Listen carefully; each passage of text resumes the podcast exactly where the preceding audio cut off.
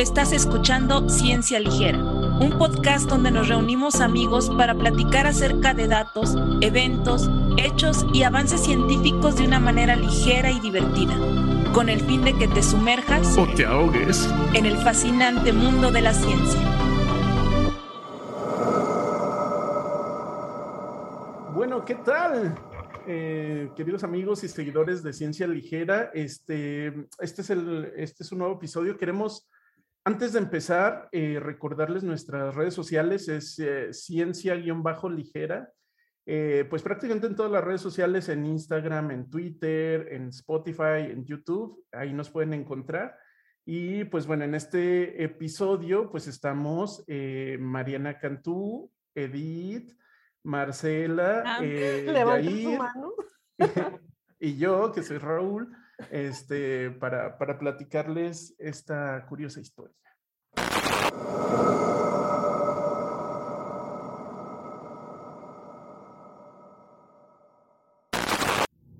En 1962 llega al hospital de Swatcher, en Haití, un hombre llamado Clarius Narcis, escupiendo sangre, extremadamente enfermo y suplicando por ayuda, la cual se le brindó aunque desafortunadamente el hombre falleció.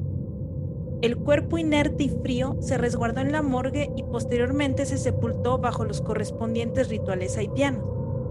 18 años después, una pasible tarde, la familia de Clairus se sorprende cuando alguien toca la puerta y dicha sorpresa se torna en horror cuando frente a ellos se encontraba el mismísimo Clairvius en persona. Con recelo y miedo, acceden a hablar con él, el hombre les cuenta su terrible historia, en la cual, el día de su entierro, un brujo llegó a su tumba, lo desenterró y a base de pociones y brebajes lo mantuvo en estado zombie, obligándolo a trabajar en sus plantaciones.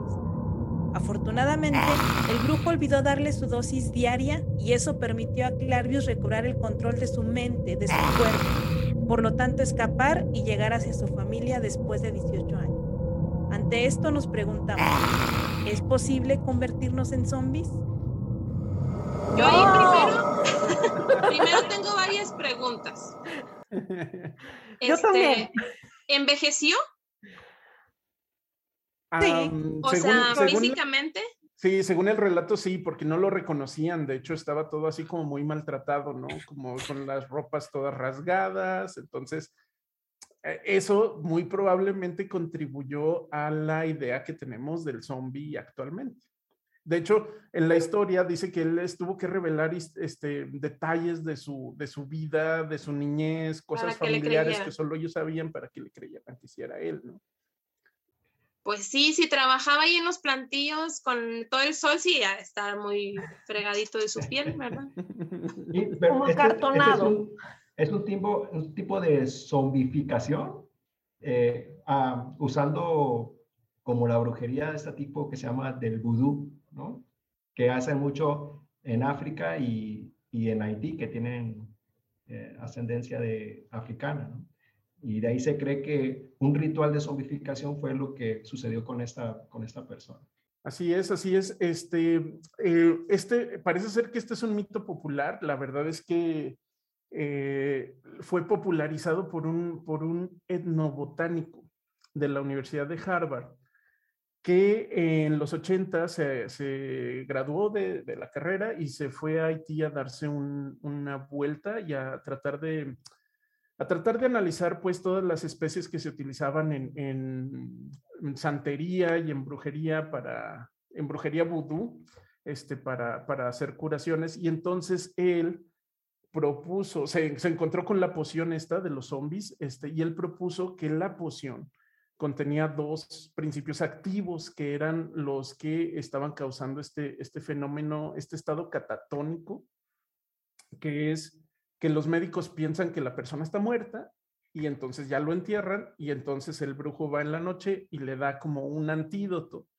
este, para despertarlo y luego le da otra poción para mantenerlo en estado zombie, ¿no? Entonces, eh, lo que él dice es que la, la, mm, la preparación que lo hace zombie contiene una, mm, una, toxina que se conoce como tetrodotoxina.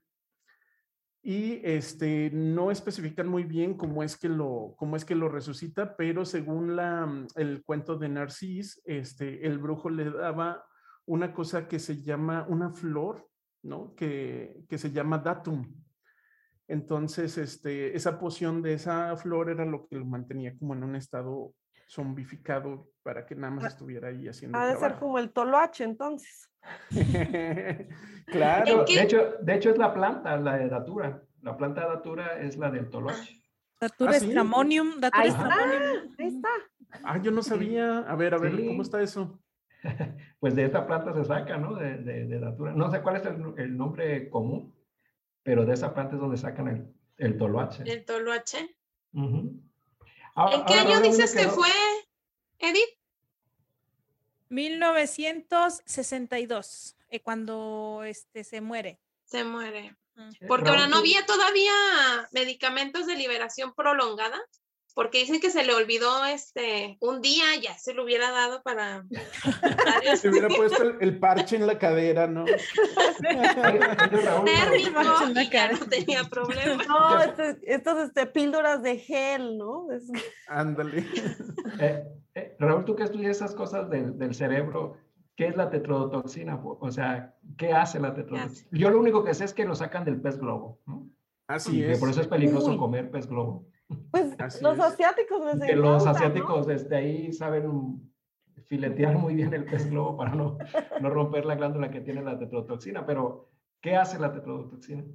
Este, sí, pues miren, eh, la tetrodotoxina básicamente lo que hace, en términos muy, muy, muy generales, es bloquear los impulsos este, nerviosos, ¿no? Entonces te bloquea la actividad de todas tus neuronas. Entonces, tú puedes decir, pues viendo algunos presidentes y expresidentes y otros políticos, este, que pues no las necesitas, ¿no? O sea, en realidad, sin ellas. Pero, pero no. Puedes poder, te puedes tener poder sin neuronas. Ándale. Pero no, o sea, lamentablemente las neuronas controlan todo lo que funciona en nuestro organismo. Entonces, las neuronas controlan la respiración, las neuronas controlan hasta cierto punto este, el ritmo cardíaco, la contracción del corazón, este, y entonces, por lo tanto, cuando tú ingieres accidentalmente tetrodotoxina, pues entonces te bloquea eh, la función de todas las neuronas y pues como lo notas es porque pues ya no puedes respirar, ¿no? Entonces te viene un paro cardiorrespiratorio y te mueres. Este, nota, es mentira lo que vimos en el capítulo de Los Simpsons, que Homero, según esto, tenía que pasar toda la noche y si despertaba, pues ya había fregado y, y si no despertaba, pues no, no, o sea, si, te, si comes tetrodotoxina, el efecto es casi inmediato. Inmediato. O sea, sí, lo vas a notar, ¿no? De volar. Oye, entonces, el efecto de esta toxina es, como dimensionas, es letal, ¿no? O sea, no hay forma de que a lo mejor en dosis se pudiera bloquear parcialmente o algo, porque entonces, digamos, este relato no tendría mucho sentido a menos de que el señor este le supiera así muy bien a la dosificación o no importa. Ah, claro, claro. Este, de hecho, pues de eso, de eso se trata la, digamos que la controversia, ¿no? Que hubo en este caso, porque él, este etnobotánico, pues clamaba eh, la presencia de la tetrodotoxina en las, en las preparaciones de los, de los brujos que se llaman bokors. Este, y em, hubo otros científicos que contestaron a sus publicaciones y entonces le escribieron al editor de la revista y le dijeron, oye, mira, pues este chavo tiene esta propuesta, pero la verdad es que nosotros no creemos. Mira, ¿sabes qué? Este, déjanos hacer los experimentos nosotros, vamos a intentar a aventarnos un viaje a Haití y nos vamos a agarrar todas las pociones que nos puedan dar los Bokors y vamos a intentar este, aislar alguna toxina. Ya ni siquiera, o sea, vamos a ver si está la tetrotoxina, pero si no está, vamos a aislar cualquier otra cosa. Este, y no lograron encontrar nada. ¿Qué era lo que tenían pues que la receta secreta. Mejor hubieran puesto un brujo a que hiciera zombies enfrente de ellos. Claro, eh, este, bueno, eso es muy padre que lo cuentes porque eh, a fin de cuentas, eh, este señor, este doctor Davis, bueno, ni siquiera era doctor, se acaba de titular de la, de la licenciatura. Bueno, N, X.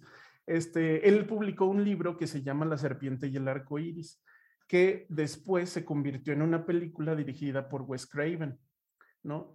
Entonces, es una película muy buena de, de, de, horror, ¿no? Como un poquito de terror psicológico que habla sobre esto, de, los, de la zombificación. ¿Así se llama también? Eh, sí, La serpiente y el arco iris. ¿Tú la recomiendas para ver esa película? Sí, la recomiendo. Es viejita, o sea, véanla con la, con la paciencia de que es una película viejita, pero está bien hecha. Está bien hecha. Y en esa película muestran cómo un, el proceso, como, el, como un bocor hace, según esto, la extracción de las diferentes este, plantas de donde obtiene las toxinas.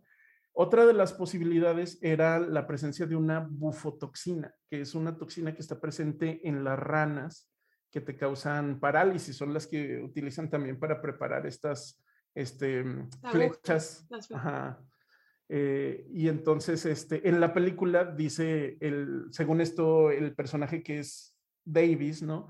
Que está viendo al brujo y que dice, uff, es que este vato no lo sabe, pero él es un químico farmacobiólogo experto porque está haciendo procesos de extracción y de destilación y está manteniendo la estructura de la toxina. Entonces, son procesos químicos, pero que se han pasado en, de generación en generación. Entonces, claro, eso, eso está muy padre y era lo que él decía que la gente está, este doctor era de Nueva York, el que estaba en contra de, de Davis, decía, pues es que tú no sabes, tú no sabes cómo preparar la poción.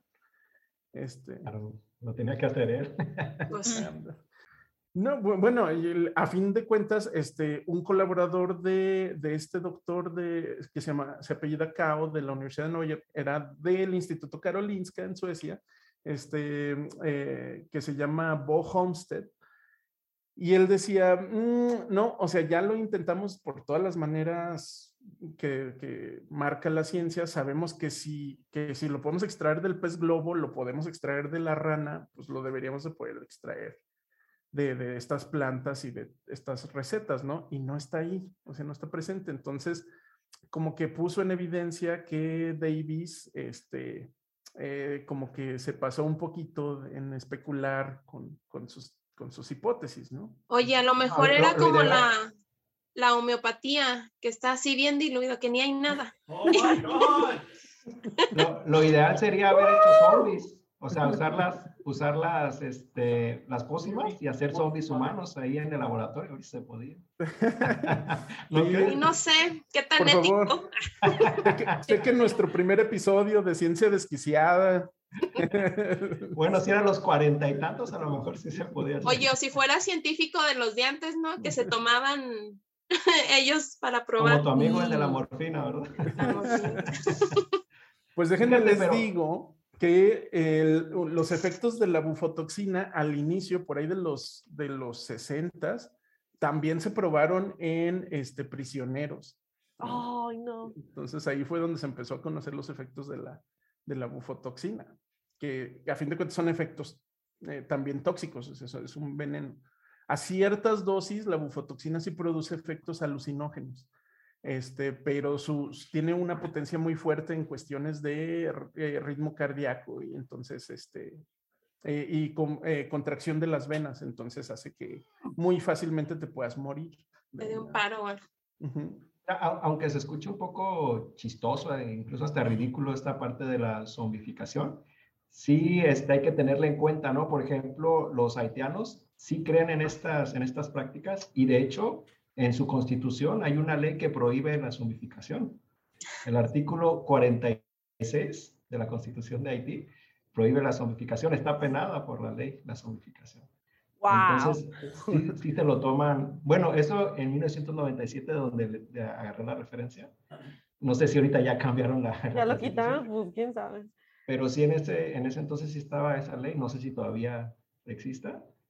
Pero entonces sí es algo de tomarse en cuenta para ellos, ¿no? Para sus creencias y todo. Sí, pero a ver. Y ahora, fíjate, les, quiero, les quiero hablar de rápido de, de, de, un artículo que salió en el 97 en una revista prestigiosa de Lancet. No sé cuál es la traducción para que quisiera ir. No lo necesitamos, Raúl. A, Marcela, pero. De Lancet. La, lanceta. La, lanceta. La lanceta. Vamos. Lanceta. En la revista La Lanceta, este, publicaron un artículo que se llama Clinical Findings in Three Cases of Zombification. No, eso sí necesitamos una traducción. Oh. Hallazgos clínicos en tres casos de zombificación. Es un artículo Órale. de Lancet de 1997. ¿Qué factor de impacto tiene esta revista? ¿De A qué ver, tanto? pa- Ahorita Todo- le- bueno, paréntesis, todo, todo lo de COVID paréntesis. salió ahí, ¿no? Paréntesis. Factor de impacto es, digamos que una medida numérica para darle la, qué tanta importancia tiene una revista, ¿no? Entonces, el, prestigio. factor de, ajá, el prestigio, el, eh, pero el prestigio, vamos a discutirlo porque el prestigio es- es como otra cosa, o sea, hay, hay revistas como el, el Journal of Neuroscience de neurociencias, Ah, bueno, sí. que este, tiene mucho prestigio, pero su factor de impacto no está tan No está alto en número, ¿no? Este, pero bueno, en este caso de, la, eh, de Lancet tiene mucho prestigio y tiene mucho. Tiene Factor de impacto. 79. Tiene más que, que Nature, más que naturaleza. Fíjate, yo, yo publico en revistas de dos, de tres, y ese- de tres cuando bien me va, y Claro, ese claro. de setenta y tantos, no más. Bueno, y lo que, lo que por eso preguntaba, porque qui- quiero, este, como, como dice Raúl, quiero eh, comentar que, que pues los científicos se basan en, cierta, en ciertos como scores, en ciertos valores. Traduce score, por favor. Puntaje. Bueno, No te creas, Marcela. sí. no me- eh, tiene, o sea, los científicos tratamos de, de todo, este, ponerle números, ¿no? Para poder comparar, este, si, cualquier cosa, ¿no? Si, si le ponemos números, entonces podemos saber si hay una diferencia o no, y así, ¿no? Entonces, en el caso de las revistas científicas, le ponemos también un, un número al, al valor que le damos a, las, a la revista donde se publican, se publican ciertos datos, y por eso le preguntaba a Jair que, qué factor de impacto tiene esa revista para saber si le voy a creer a Raúl, a Jair lo que me está diciendo, dependiendo de dónde fueron publicados los datos.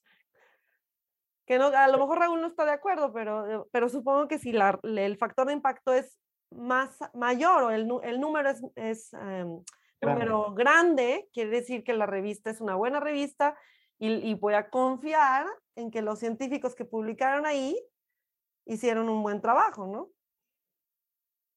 Ujú.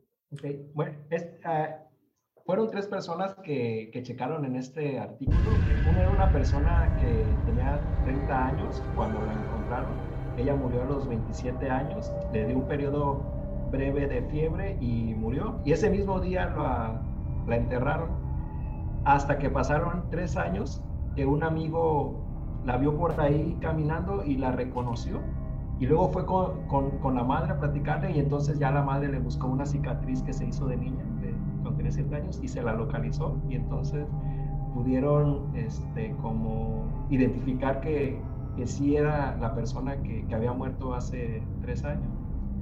Entonces, esta, esta persona era como tipo zombie, era como tipo zombie, ella era muda y no se podía alimentar por, por ella misma y siempre caminaba con la cabeza hacia abajo y con pasos muy lentos y no, y no movía mucho los, los, este, los brazos.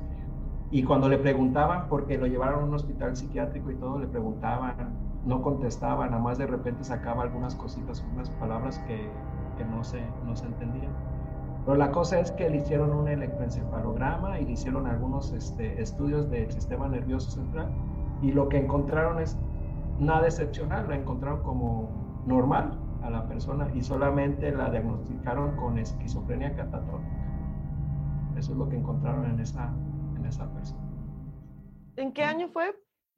Él, no sé decir, pero fue en el 97 la publicación, pero no sé. Antes, debe ser en ese antes del tiempo por- 97.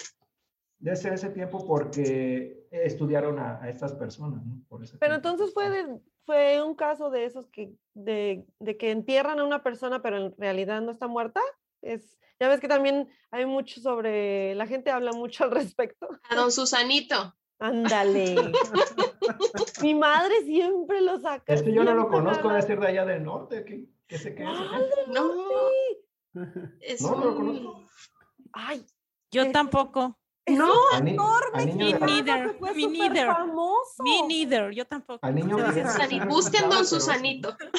No, pues platícanos algo rápido. Y no, pues era un actor señor muy famoso, este, de como en la época de oro del cine mexicano, que la leyenda es que lo enterraron vivo porque después, por algún motivo, lo desenterraron y su ataúd estaba arañado por dentro y no sé qué. Joaquín Pardavé, Ah, sí. Ah, Ah, sí. bebé. ¿no? de los 50. Ah, Es una de las cosas que, que, que sí me da mucho miedo, ¿no? Este, y de hecho, antes ha- ha- había mucho, mucho miedo sobre esas cosas y, y había inventos en donde ponías un hilo Una que iba hasta, la, hasta la, a la tuba que, que movía una campanita en dado caso de que te enterraran vivo. O sea, sí hay varios casos, ¿no? Sí, eso sí da Pues, miedo. de hecho, de hecho hay momias en el, en el museo de Guanajuato ¿verdad? que, que tienen una posición en la que pues, generalmente tú entierras a las personas con sus eh, manos en una posición recta, digamos, vertical, y estas momias sí están eh, algunas con las manos como si estuvieran tratando de... Bueno, pero porque a lo Claro. mejor los enterraron vivos. Sabiendo que estaban vivos. Sí. Yo voy a No. pedir que cuando me muera me dejen ya que me esté descomponiendo, hasta que huelas feo. ya hasta que huela feo que me entierren. O No me entierren rápido. si no vayas a aparecer como zombie, ¿no? Ya que- Ya después, no, mejor que me cremen, ¿no? Si no, Y ahí sí es me que conozco a este zombie que no haría nada. Bueno, pero ah, oye, Jair, esta muchacha de la que hablaste en realidad es zombie, pero por cuestiones naturales, mentales, esquizofrénicas, O sea, porque eh, no ella, nada de tecitos ni nada de lo que hablamos hace rato. ¿verdad? Pues no, no vi que, que dijera algo así en el artículo. La cosa es que ella la enterraron el mismo día que murió y la vieron Oye, tres ah. años después. Pero dices que En- tuvo fiebre, ¿no? Todos estos son de Haití, sí. Ajá, tuvieron fiebre. Entonces, por Oh. ejemplo, a mí se me ocurre, este, no sé, una meningitis que le dio fiebre, le causó un daño que parecía que estaba en estado catatónico y en realidad, pues, a lo mejor meningitis viral y que se cura sola. Ay, sí. la cosa y, también este, es, y luego ¿quién- quién le quedaron daños, de- secuelas permanentes y pues pero por alguien ahí y la sacó anduvo. de, de la tumba, ¿no? Que también Oh. está creepy. O era otra persona, nunca se le hicieron análisis de ADN para saber si era la misma. Y entonces era Pero la cicatriz-. La cicatriz de la mamá era como la... Era como Oh, la es un cuento inventado. pues, Pero está en la revista Lanceta. Sí, bueno. Es muy prestigiosa Es muy prestigiosa. y tiene un... 79 de factor de impacto. Y es muy Ah, bueno. prestigiosa. pues. Yo, en- a este respecto les quería contar les quería comentar pues de la, de la planta esta, del toloache. Este, eh, contiene, contiene algunos este, principios activos como la escopolamina este, y otros que son, que son inhibidores de sustancias químicas que se liberan en el cerebro para que las neuronas se comuniquen entre ellas, que se conocen como neurotransmisores. Entonces, se ha visto que, eh, claro, la- la, mm, el toloache y esta flor, datum, se ha utilizado a lo largo de la historia como veneno, ¿no? Y, y muchas tribus este, nativas, por ejemplo, de los navajos y este, eh, otras, incluso hay eh, historias también de los aztecas, las utilizaban también de manera ritual, ¿no? Entonces, este, la cuestión es que el uso continuo o digamos que eh, con, cierta, con cierta periodicidad de, de, esta planta está relacionado también con la, con la aparición de demencia por los efectos que tiene sobre los neurotransmisores, sobre las sustancias químicas del cerebro. Entonces, este, también es una posibilidad que personas de Haití que accidentalmente hayan probado una de estas pociones este, con algún bocor para alguna cuestión, pues se les haya pasado la mano y este, no se sabe bien el mecanismo por el que te induce la demencia, pero este, en muchos de los casos para los drogadictos, cuando hay un daño muy severo, pues es irreversible. el, cerebro no, no Los aguas con los tecitos. Lo que da miedo es que alguien va y te desentierra, ¿no? Claro, claro. Los, zombies, eh, e, esos zombies catatónicos de Haití son como un nuevo nivel, un nivel totalmente diferente de, de creepy.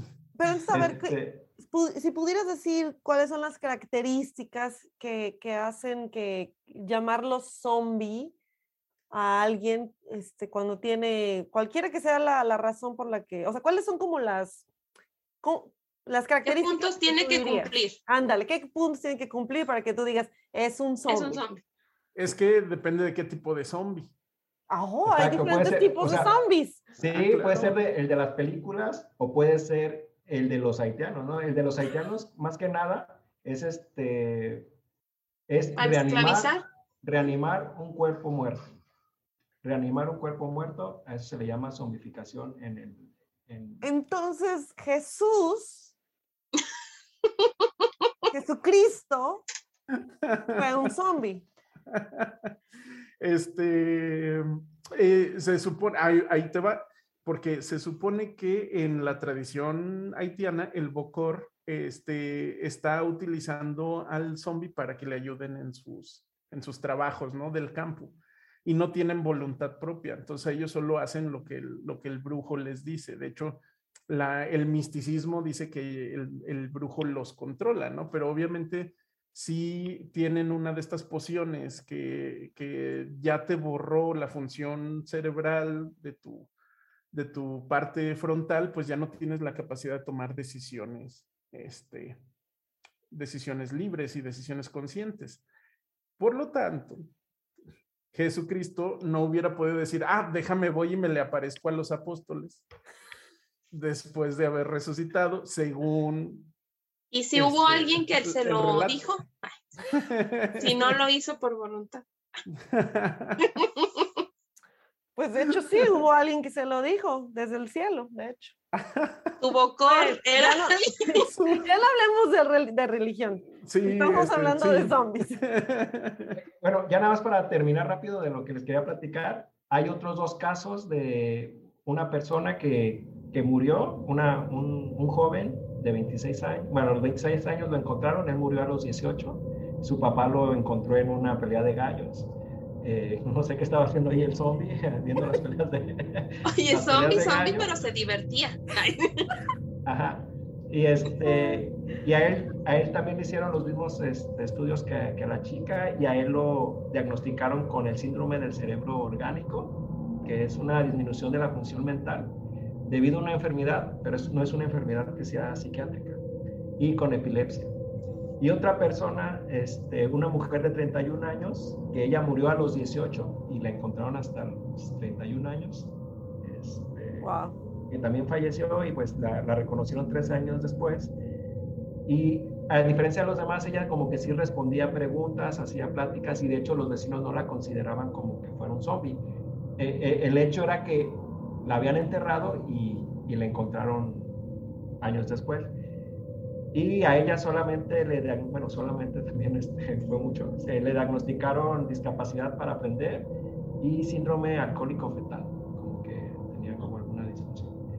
Eh, al final de cuentas, todos tenían como una función cerebral oh más o menos normal, que a lo mejor no concordaría con, concordaría con esta parte de, de, los zombies, ¿no? Yo me imaginaría que tendrían un, una función cerebral como muy deteriorada, ¿no? Pero en estos tres casos de la revista Lanceta, este, sí los, los diagnosticaron, pero es, la gente sí creía que son zombies, ¿no? Porque murieron, los enterraron y después los encontraron años después. Oye, pero entonces el término zombie únicamente, como ya mencionaste, se refiere a que se murió y luego revivió. No tiene nada que ver con lo que a lo mejor la creencia popular tiene de que son agresivos y que te andan siguiendo, porque pues se les acercaron a todos, ¿no? O sea, no, no eran agresivos. Agresivos y, y no son infecciosos a diferencia, o sea, como dice Raúl, ¿qué tipo de zombie, no? No lo transmiten. exacto. Por ejemplo, hay una persona que se considera como que es experta en zombies, se llama Matt Good o algo así y define a los zombies con tres criterios, ¿no? Y uno de esos criterios es que es un cadáver humano que ha sido reanimado y lo que nosotros creemos, me imagino los cinco, es que eso es imposible en la, en la naturaleza, ¿no? En la biología, que alguien pueda morir y después. Apoyo eso. Entonces, a, menos, a menos de que seas una bacteria que ha estado congelada en la Antártica, entonces... Pero, sí, pero es una... Pero la diferencia su metabolismo al mínimo, ¿no? Sí, aparte una bacteria es una de, célula, a comparación de todo el cuerpo Todo el organismo, eso es todo. Otro de los criterios que, que, dice este señor es que son agresivos, ahí ya este, entra esta parte agresivo, y el otro es que son infecciosos. ¿No? Pero como también esta definición de zombie ha ido cambiando con, con las nuevas tendencias de series y de, y de películas, no es necesario ahora que hayan muerto, ¿no? Y que hayan después revivido. Porque, por ejemplo, el, el virus, bueno, la rabia, el, en una película, no sé qué, 28 días, el que nos diga Raúl, eh, Rage, que es un, eh, el virus que, que convierte a los humanos en zombies, que en realidad es, es, el virus de la rabia, pues no mata a las personas, ¿no? Sino que más bien las infecta con, con un tipo de rabia. Aunque hay algunas series, por ejemplo, ahorita en la nueva de Netflix, que en esa sí se ve que, que se mueren, reviven y se vuelven agresivos, ¿no? Pero en otras películas no necesariamente tienen que morir, sino que más bien este, son infectados con un virus tipo rabia, se hacen agresivos y pueden infectar a otras personas. Esas son como las definiciones que hay más por ahí. No sé, Raúl, que conoce más de series y de películas, tenga una opinión de esa, de esa parte. No, pues yo, yo la verdad no sé en qué momento cambió a, a, ser un virus, pero la primera película que salió sobre los zombies como tal, por ahí de los 60, que era de George Romero, este, los zombies eh, sí eran muertos vivientes, pero según esto estaban, eh, era como una especie de castigo a la humanidad este, donde, donde el infierno estaba regresando las almas a los, a los cuerpos y entonces por eso revivían y, eh, por eso iban pues a intentar matar a todos los que estaban vivos, pero no eran contagiosos tampoco, o sea, no te mataban y, y, y volvías como, como zombie, ¿no? Sino que eran los que ya estaban enterrados que se habían ido al infierno y regresaban. Interrumpimos la programación para dar un aviso de emergencia. Esto no es un simulacro. Atentos, esto no es un simulacro. Se avisa a toda la población que ya está abierta la convocatoria para ingresar a la maestría en Ingeniería de Procesos de la Universidad de Colima.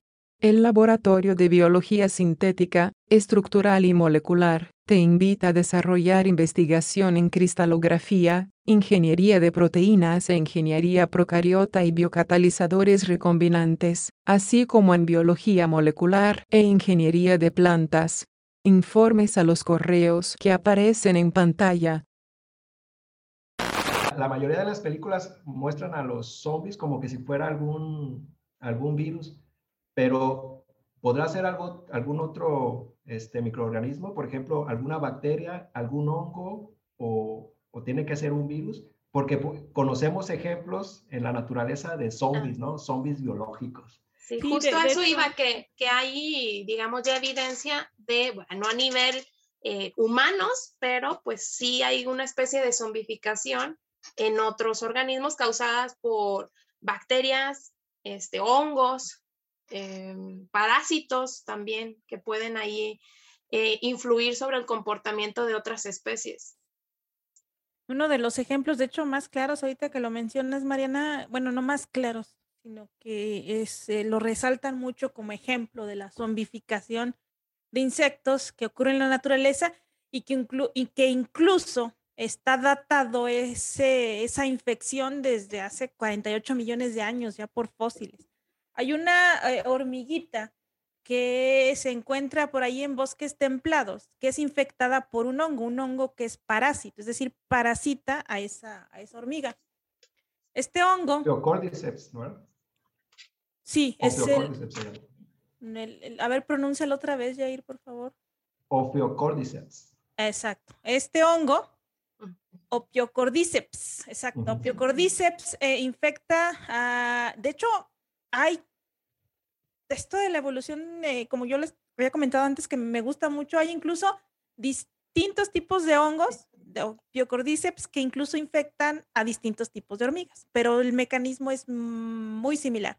Oye, y que hace que los comportamientos también sean diferentes. Que hace que los comportamientos también sean diferentes, exacto. Lo que más se tiene eh, conocimiento y que más se expande para, para la población en general, para eh, contarles acerca de cómo este hongo infecta a la hormiga, es que las esporas de los hongos, que son esas estructuras que resguardan al hongo, que ahorita mencionábamos no, pues las bacterias están congeladas durante mucho tiempo, ¿sí? En realidad no están muertas, pues no, no están muertas, están resguardadas, hacen como una especie de cápsula entre ellos, esa es la espora, y resguardan, eh, como están en una especie de latencia, están muertas. Están como dormidas. Están como dormidas. Metabólicamente. Exactamente. Entonces los hongos se, se, dispersan a través de estas esporas que son resistentes a qué? Al frío, al calor, a las radiaciones, etcétera, y guardan su material genético, y cuando encuentran las condiciones propicias, pues entonces emerge, se le llama micelio, que son estas células del hongo para ahora sí el hongo empezar a,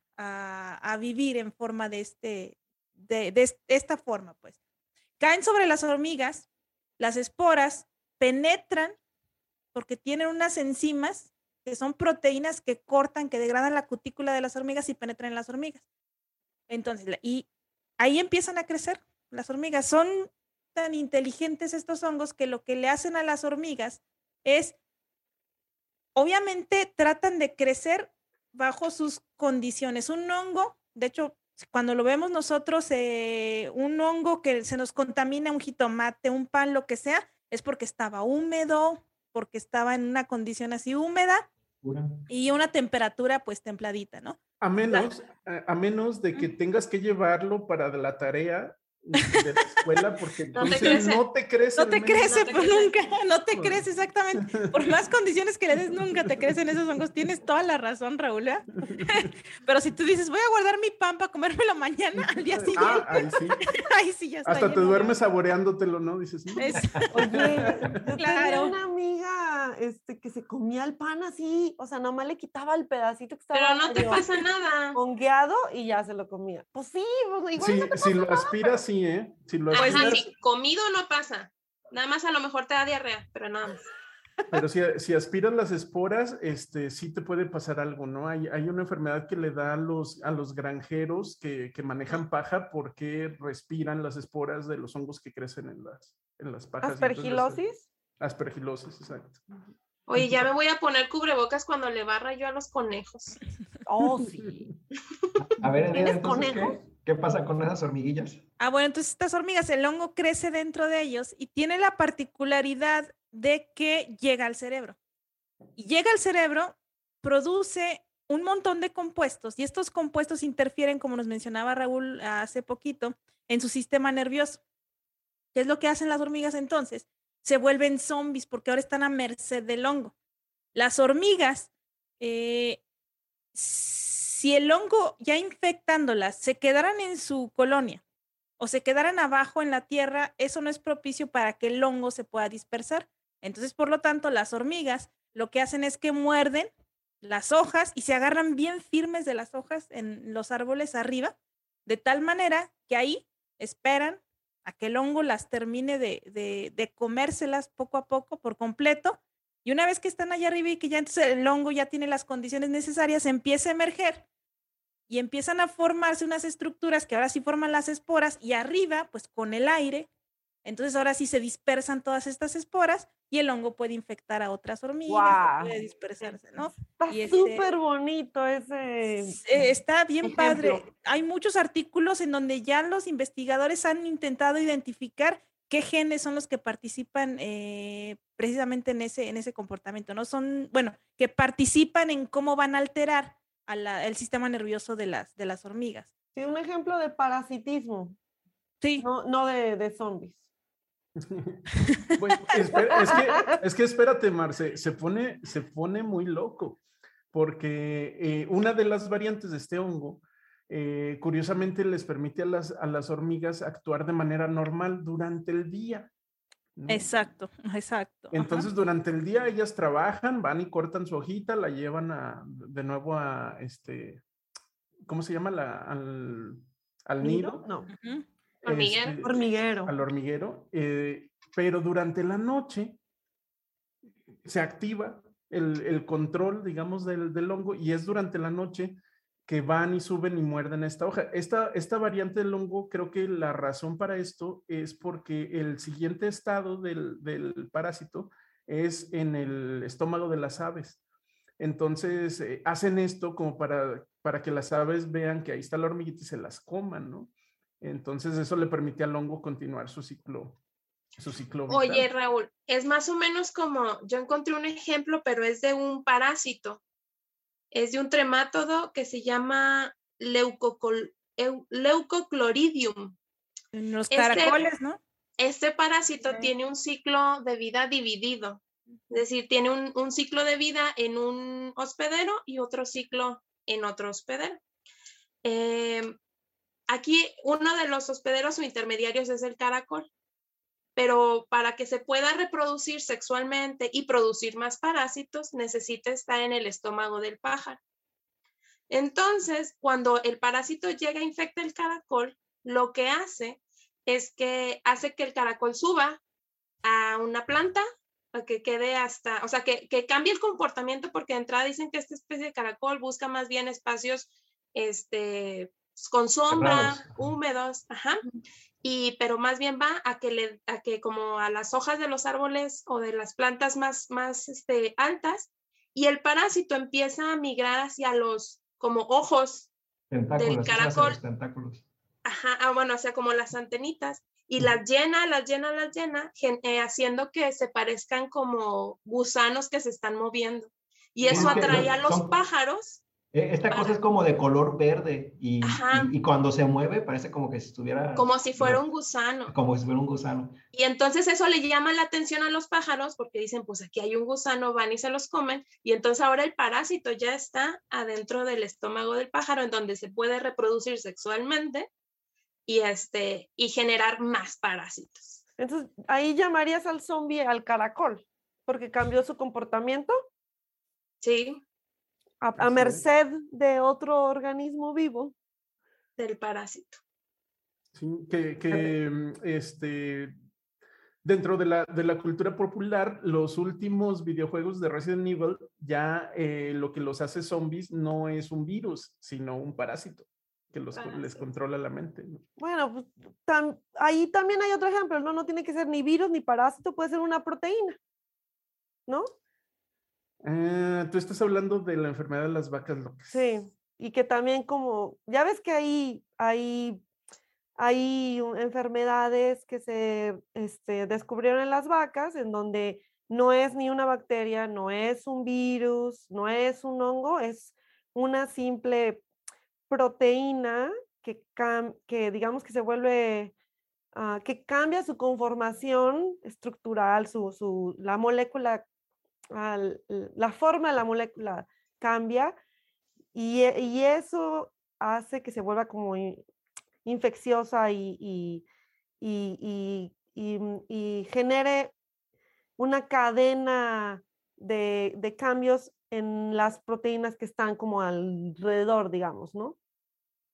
Y entonces las, las vacas luego, luego tienen esta enfermedad que le- le- que se conoce como las vacas locas, en donde comen algo que está infectado con esta proteína mal hecha y entonces su cerebro y las proteínas de su cerebro también se vuelven como ah, disfuncionales.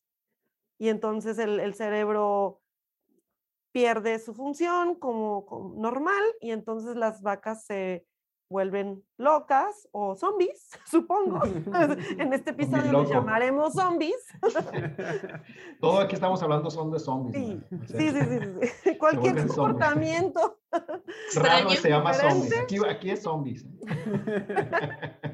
De hecho, de hecho, de lo que menciona Marcela, hay una variante en humanos también de, de las vacas locas. Ya sé, eh, esta enfermedad, que sinceramente no sé cómo, cómo pronunciarla. Pero son personas que comen cerebros de, de humanos también, ¿no? Son, son los que, son las personas a las que les da esta enfermedad, ¿no? En Este, humanos. sí, como este Hannibal, ¿verdad? Nah, Variante Creutzfeldt- Creutzfeldt, Creutzfeldt Jacob. Jacob. exacto, Creutzfeldt En Jacob. alemán, supongo, algo así. no sé qué, Eh, sí, qué idioma sea. que es una... Jacobo en español. Jacobo en Jacobo. español. que es una variante eh, como la que menciona Marcela, a final de cuentas también es causada por proteínas, por estas moléculas, que una proteína para lo- los que no nos, no, no llevan mucho, eh, o hace mucho que llevaron biología, o no están, es- no están en esta área, es una molécula, cuando ustedes piensan en proteína, cuando dicen, por ejemplo, los que, los que son, los que no son en esta área, los que no están en esta área, dicen colágena, ¿no? ¿Qué es la colágena? Pues una Para la proteína. piel. para Es la un piel. champú, es un champú. No, es, no es un shampoo. Pero las proteínas son moléculas que se encuentran tanto dentro como fuera de la célula y que participan realizando casi que todas las funciones celulares. Todas las funciones celulares se llevan, o la mayoría, no todas, la mayoría de las funciones celulares es una proteína. Si dicen la insulina, ¿qué es? Es una hormona, sí, pero a final de cuentas es una proteína. Bueno, O cuando Eh, quieres este, subir de peso y hacer músculo, ujú. comes proteína animal o, o comes este, proteína de la leche para y, no te, y- ganar. y te das cuenta que no te sirve para nada y entonces mejor te metes esteroides, ¿no? Para inflarte. ¿no? Exacto. El punto es que las proteínas tienen que tener una conformación estructural. Por ejemplo, si mi mano fuera una proteína, si esta es una proteína, tiene que tener una conformación así, me va a funcionar. ¿Qué va a ser? La función para la que esté destinada la proteína X. Pero si esa conformación cambia y se estructura de un modo distinto, Ya no sirve. ya no va ya no va a funcionar. Es la misma proteína, tiene la misma secuencia de aminoácidos que son los componentes de la proteína, pero que si tú la cambias de conformación, de posición, que si reposicionas esos aminoácidos, entonces ya va a tener una función o nula o una función o una consecuencia grave que es la del prión. La del prión es una proteína que es codificada por un gen que normalmente realiza una función, pero que cuando su estructura secundaria cambia, porque la estructura empieza desde primaria, secundaria, terciaria, cuando cambia la estructura secundaria, la estructura terciaria ya no se acomoda y eso hace que una proteína empiece a tener como si se fuera más pegajosa con otra. Y luego empieza a ser como, como si tuviera un pegamento y se empieza a pegar. Imagínense qué, qué pasaría si se empieza a pegar una proteína tras otra, tras otra, tras otra, tras otra, tras otra, tras otra. Tienes como cúmulos ahí, como plastas, y si esas plastas se precipitan en una célula, y si esa célula estamos hablando que es una neurona, Ya vale. la neurona ya no va a funcionar, y entonces ya por eso las vacas se comportan, pues como se comportan, ¿no? Porque ya no coordinan, ¿sí? Todas sus funciones. Dicen que de su cerebro es como una esponjita, ¿no? Como que Sí. en vez de, o sea, que el cerebro, su, su forma física, digamos, de cómo se observa este, el tejido, cambia, ¿no? Debido a eso. Pero de eso a que lo llamen zombies, Bueno, yo nada más, nada más quiero terminar con esto diciendo que se cree, o sea, no, no es cero, la, la, el porcentaje no es cero, déjenme decirles, que se ha visto que sí pueden, o sea, nadie se atreve a decir que sea cero la probabilidad de que se contagie de humano a humano, ese prión. De hecho, en algunos, vet- incluso ahorita, ojo, ojo, este murciélago y SARS-CoV-2, a los veterinarios que trabajan con las vacas precisamente se cuidan mucho y no se les permite donar sangre debidamente, debido, perdón, a que pueden contagiarse con, con estos priones. Generalmente es comiéndolos, en algunas. Comiendo cuando no, la carne no está bien este, Cuando no, ajá. Yo por eso no como tacos de seso. Oye, este, rápido les quiero platicar de, de dos, otros dos casos de zombificación en biología. Este, uno se los voy a platicar más rápido, es de, de, de un gusano del filo nematófora, que estos gusanos infectan grillos y, bueno, se meten a los grillos y ahí empiezan a, a crecer, de hecho los matan a, a los grillos finalmente, pero antes de matarlos, los obligan a, a- eh, los grillos son pues de tierra, ¿no? Pues los obligan a, subir a, alturas, no sé a qué altura, no, no, no, no, no pero de son ahí, grillos, son, son como centímetros. uno- unos 30 centímetros. Y ya pero ahí, vuelve a bajar, ¿no? no, los, in- los induce, este, este gusano induce a que el grillo salte a un cuerpo de agua, porque el, el gusano cumple su ciclo de vida en, En el agua. en el agua. Y entonces una vez que cae el grillo ya muerto en el agua, le empieza a salir de- del cuerpo el gusanillo así. Que llega a, a, medir hasta 30 centímetros. Oh, no este, medio fea, ¿no? Ese es otro caso de, de zombies porque uh, altera el comportamiento del grillo, lo hace que vaya y se aviente un chapuzón a, a la alberca, ¿no? Y hay otro que yo lo considero zombie, es, bueno, un parásito que yo considero que hace a los, a los ratones zombies y a lo mejor también a las personas las hace zombies. No sé si han escuchado de Toxoplasma gondii. Sí. a ver, ¿qué, ¿qué, es el Toxoplasma gondii? A ver, ¿qué, Hace que los ratoncitos ya no le tengan miedo a los gatos, ¿no? Pero es que más bien, bueno, lo que yo sabía es que el ratón en realidad no le tiene miedo al gato, sino que no le gusta el olor a la orina del gato. Entonces. No, pues sí le tiene que tener miedo, se lo va a comer, güey. No, los gatos no comen ratones. No, son Tommy y Jerry. Sí, no. ¿No? Pero entonces, o sea, más bien es las cercanías. Cuando eh, un ratón huele la orina del gato, no se acerca, porque no le gusta el olor. Y que no, pero, pero los gatos atacan a los ratones. No. ¿Cómo no? Yo lo he visto. Los perros a los gatos, pero Yo he visto que los gatos atacan a los ratones y los ratones sí, pues, tratan de defenderse. Sí. No, sí, y de hecho, este, pues, así se divierten los, ratos, los gatos, ¿no? Se sí, o sea, no es como que lo ataquen, digo, se divierten con una bola de estambre también, pero... pero mira, o sea, la cosa, sí, sí como le comentas, eh, es cierto, la, eh, los ratones no, no les gusta el olor de de, la orina de los gatos, pero este, eh, que es un protozoario, cuando se mete en, los ratones, cambia este, algunos neurotransmisores ahí en, en, la amígdala y no sé mucho de eso, pero... Paréntesis, paréntesis, la amígdala no, no son las anginas que te sacan cuando te enfermas de la garganta. La amígdala es una región muy especial del cerebro que está muy, muy, muy adentro del cerebro, que básicamente, así a términos muy gruesos, controla el miedo, ¿no? Ah. Entonces, ahora sí, continúa. Entonces, lo que hace a estos este, ratoncitos es, les altera algo en la amígdala y hace que pierdan el miedo. Y una de las cosas que también dicen es que les empieza a gustar el olor de orina de gato. Se acercan. Entonces, se acercan con el olor de, de, la orina de gato y pues los, los gatos este, van y se los comen. El ratón tiene el, parásito y cuando se lo come el gato, el ciclo de vida del parásito se completa en el intestino de, los gatos. es que este, perdón, el ciclo de vida del, parásito es igual al que mencionamos de con el caracol y el, y el pájaro, que está dividido en dos.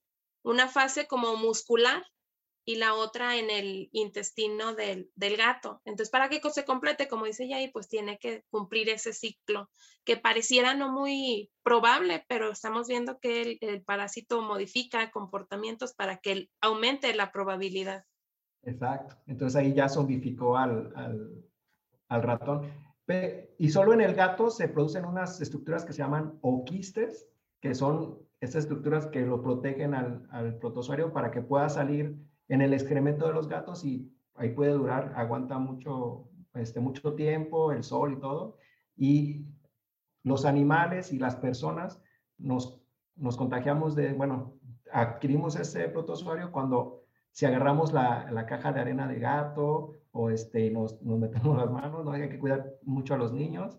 Este, si agarran este, heces infectadas o si las vacas comieron ese, si nosotros comemos carne de vaca no cocida, también nos podemos este, contagiar.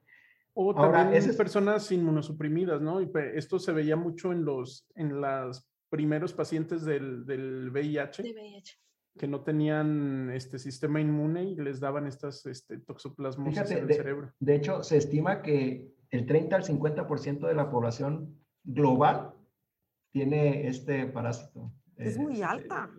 Es, Para tener una sola infección. Y, y, entonces también se ha estudiado, se ha tratado de estudiar, algunos dicen que sí, otros dicen que no, pero que este, este parásito también cambia el comportamiento humano, ¿no? Este, a personas, han hecho estudios y a personas, por ejemplo, que se alteran mucho manejando, este, han visto una correlación en que tienen este, este parásito. Oye, pues más o menos el mismo comportamiento creo que lo, lo vieron eh, con los chimpancés que tenían toxoplasmosis, que no le tenían, eh, o, eh, bueno, este disgusto a la orina de los leopardos. Ajá, y fíjate, fíjate ahí también este, los humanos, al parecer que tienen esta enfermedad, les gustan mucho los gatos y... y, Ay, yo pensé que ibas a decir la orina. Lo que pasa es que a ellos Pues no es les que no- molesta lo- no te molesta el olor. Donald Trump. molesta la orina. Entonces también es como un este ganar ahí para, para los gatos, ¿sí? porque hace que los humanos quieran a, a los gatos porque les gusta el olor. Está, es controversial eso todavía, ¿no? O sea Y que también- todas las Karens, todas las Karens este, Bien tienen ¿eh? toxoplasmosis. ¿verdad? Tienen Todas las toxoplasmosis. Karens tienen toxoplasmosis. De hecho, eh, este, hay hasta una religión de gatos. Hombre, pues los egipcios, ¿no? Ajá. Ah, sí. De hecho, yo siempre he creído, esto es algo muy esotérico personal mío, que los gatos nos van a conquistar en algún Ah, no se crean. Son los delfines. Según los Simpsons, son los Los delfines. delfines. No, pero yo creo que los gatos, espérense, espérense, los gatos nos manipulan y nos van a conquistar, van a ver. No son los simios, son los gatos los que nos van a conquistar. Oigan, pero eso ya, ya lo han dicho en las, en las películas, ¿no? En, en- en alguna de las películas animadas de estas de perros y gatos dicen, no, pues si nosotros ya, con, ya los conquistamos. Sí, exacto, Mira, ya. Nos dan de comer, Ah, nos sí. limpian la popó, nos, nos cuidan muy bien. Oigan, bueno, Otra, eh, a ver. perdón, otra de las cosas también que se ha visto en el comportamiento de humanos es que, que este, estudiaron a algunos estudiantes y estos estudiantes se, se comportan como tiburones, ¿no? No como tiburón animal, sino más bien como tiburón emprendedor. ¿no? Emprendedor. A los emprendedores se les llama tiburones. Entonces, este, son, son, son más arriesgados para poner como empresas porque como que tie- pierden ese miedo a fracasar. ¿no? Ah, que tienen también toxoplasmosis, ¿no? Entonces, está interesante esta parte de, no es un tipo de zombie así agresivo y que quiera comer, pero sí cambia el Es comportamiento. un, es un zombie emprendedor. Ándale, perder miedos y, y, este, y querer a los gatos, ¿no? Entonces, este, tener cuidado con ese tipo. A lo mejor todos somos zombies ya y, y no nos damos cuenta. oye, yo ya soy zombie de, de mis hijos. Ah, bueno. También, ¿no? Pues Modificaron mi comportamiento. Miren, los primeros meses parecía yo zombie. Conocer. De, de estos, este, de estos que hemos hablado, ¿creen que alguno pueda como este eh, saltar humanos, ya sea bacteria, un, este, un parásito, un virus que pueda desencadenar alguna pandemia? ¿Se les ocurre algún, algún virus, bacteria, hongo que pudiera generar esto? Pues, Pues de el ejemplo, Ah, perdón, yo el ejemplo ahorita ya lo di que se ve que sí, los priones, que no es Sí. ni un virus, no es ni un parásito, no es un hongo, que no le cuentas una proteína, pero se ve que sí es una variante, que es a final de cuentas porque te contagias, con- contagias, perdón, te contagias con el prión de la vaca y ese prión a su vez modifica tu proteína priónica. Entonces sí Pero- salta de algún modo. ¿Pero crees que se pueda como contagiar y se pueda hacer como un tipo pandemia? Pues yo creo que si esa proteína es tan resistente, porque se hace, tiene muchas propiedades, no nada más es que se agrega con otras proteínas, sino que es muy resistente a otras enzimas. Eh, si llegase a también adquirir esa forma, que la va a ser aún más resistente, pues probablemente sí. Uno ya no sabe qué pueda pasar. Que de hecho aquí uno de nosotros este, maneja una herramienta muy poderosa y que tiene la capacidad de convertir alguno de estos virus, como el virus de la rabia o este, algún otro virus, en una arma biológica, ¿no? Y ese alguien es Marcela. Ah, sí, no, no vayas a esparcir ese rumor. Porque, porque Marcela maneja en su investigación una herramienta que se llama CRISPR-Cas9, de la que hablaremos en otro episodio. Porque Ese se va a estar muy bueno también. ¿Ustedes creen, por ejemplo, que el virus de la rabia sí podría convertir este, a, a las personas en, en zombies y hacerlo, este, hacerlo una, un tipo de pandemia? Pues debería de primero modificarse para no matar, ¿no? Porque sabemos que el virus de la rabia es, es este, mortal. Y bueno, lo que yo iba a mencionar es que justo los virus si lo vemos desde una, guardando las proporciones, los virus zombifican nuestras células. Es decir, se, este, hacen que el virus trabaje, o sea, hacen que las células infectadas por virus trabajen para, para ese virus, para el que sea, o sea, en realidad es el cualquier, cualquier virus. Y bueno, yo, por ejemplo, el virus de la rabia que modifica comportamiento de las personas, este, genera irritabilidad, eso porque eh, eh, afecta al sistema nervioso. Por ejemplo, también el virus o los herpes virus, como el virus del herpes, la varicela, que esos eh, se alojan en algún punto del ciclo infeccioso de, de, las enfermedades en sistema nervioso. Entonces, no hay un comportamiento tipo zombie tal cual, pero pues igual como dijo Edith, no sabemos las modificaciones que la evolución les traiga a estos virus o la combinación con algunos otros, no sé, este, que pudieran llegar ahora sí a alterar, o ya están ahí, ya están en sistema nervioso. Claro, que los infecten y los mantengan como vivos, ¿no? Sin matarlos, porque por ejemplo las vacas locas no hay de otra, se van a morir sí o sí, pero si las pudieras mantener ahí, eh, el Sí, como, como la rabia. Sí, sí. Pero imagínate, o sea, la rabia sí, sí, sí mata, pero y si pudiéramos, si pudiera lograr que el virus pasara de persona a persona de manera rápida y el problema de la rabia, por lo que yo creo que no puede ser después una pandemia zombie, son sus periodos largos de incubación, ¿no? Puede ser desde 60 días hasta un año el periodo de incubación y depende, dónde, depende de dónde fue la mordida del animal infectado. Sí, si es muy superficial, ¿no? Si fue una, en, una pierna o si fue en, una, en un brazo, este, lo que sucede es que con el, el virus de la rabia se, se ponen en, en, las, en las uniones en donde está el, el músculo con las, con las células nerviosas y una vez que entra la célula, tiene tropismo por las células nerviosas, una vez que entra las células nerviosas, empieza a caminar por el axón, se llama. empieza a caminar con el axón, pero no hace nada hasta que no llega al sistema nervioso central, que es cuando ya vemos las manifestaciones. Entonces, dependiendo de dónde es la mordida y, y, la cantidad de virus inoculado, es el tiempo que tarda en convertirse una persona en, en presentar los síntomas de, de la rabia, ¿no? Entonces, esos tiempos prolongados, yo creo que es lo que le quita como... Y la forma de transmisión, ¿no? También, o sea... Pero un virus aéreo. Una cosa interesante es que el virus de la rabia se puede transmitir por vía aérea, pero en condiciones particulares, ¿ok? Eh, el virus de la rabia no le gusta la V y luego, luego se, se deseca en el, en, el, en el ambiente. En el sol. Pero en un lugar cerrado, como pueden ser cuevas o en un laboratorio, si hay una gran cantidad de, virus en, en, ese medio, sí puede ser transmitido mediante vía aérea y de hecho hay reportes en laboratorios que personas se han, se han infectado este, con, con, con, la rabia vía aérea. Entonces, eh, o sea, hay la posibilidad de que sí se pueda transmitir por vía aérea. Sí, pero Ahora, ¿qué porcentaje? O sea, ¿qué probabilidades a comparación de cuando te infectas por la mordedura de un perro o algo así? O sea, sí, muy mucho menor, mucho sí, menos mucho frecuente. Menor. Entonces, pero, no creo que vaya a Pero ser. imagínate un arma biológica que pueda cubrir al, a, al virus y que una vez que entra a, a la mucosa se, se pueda liberar. No des ideas de armas biológicas, por favor.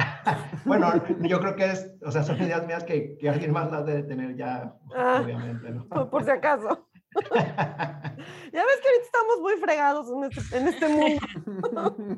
o sea, pero yo creo que a lo mejor un virus modificado en ese, en ese sentido, no tanto como este, genéticamente, sino más bien como protegiéndolo para y hacerlo aeros, aerosolizable, aerosol, uh -huh. este, podría desencadenar algo así, pero no se puede, o sea, no se transmitiría entre personas, sí entre persona a persona, pero será más complicado, lo, o sea, lo más eficiente sería como un tipo de, de arma de, de, este tipo, ¿no? Y porque también si llega a las mucosas, este, es más fácil que llegue al sistema nervioso central a que si es, por ejemplo, en, en un brazo, ¿no?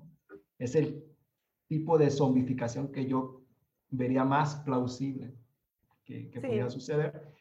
Pero así un virus normal de, de, la rabia no creo que suceda por los tiempos de, de, incubación. Y luego, aparte, cuando el virus de la rabia este, ya empieza con los síntomas, hay dos tipos de síntomas, son los agresivos y otro es como un estado como de que se duerme. Bueno, quedan como... Es comatoso. Pero esa es como el, la última fase de la, de la rabia, donde primero tienen eh, síntomas neurológicos y luego ya entran en coma, eh, se paralizan músculos. Creo eh, los pacientes de rabia mueren principalmente por, por paro respiratorio. Este, hay, una, hay una forma en la que no se hacen agresivos, sino que más bien se, desde el inicio ya se empiezan como a poner apagaditos y así, así mueren sin ser agresivos es un 20%, el 80% son personas que se... Oigan, entonces zombies sí, zombies no. No, zombies no. Pero el término zombie nada más para describir ciertos comportamientos de, de infecciones, sí, pero tal cual como los vemos en las películas, no. ¿Un zombie que se pueda reanimar de, estar muerto? No. no. Un zombie tipo rabia, yo le daría como un punto cero, a lo mejor. Pero un virus, o sea, el virus normal de la rabia así como tal, no creo, sería como algo más como modificado. Yo creo que lo deberíamos dejar para las películas. Muy bien, Jair, pues eh, a ver, pues tú despide. Bueno, pues espero que les haya gustado este capítulo, episodio de Ciencia Ligera de los Zombies y esperemos que, les, que nos hagan sus comentarios y que nos den like y que nos sigan.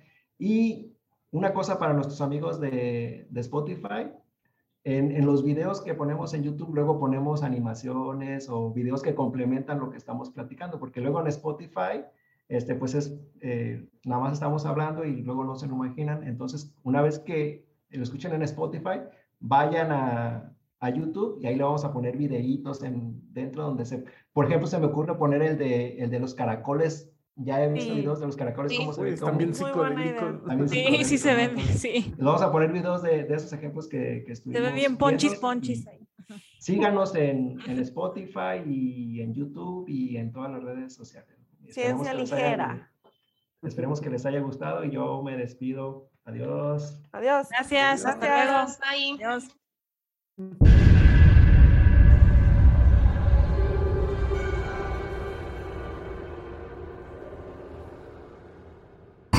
Ha ha ha ha ha!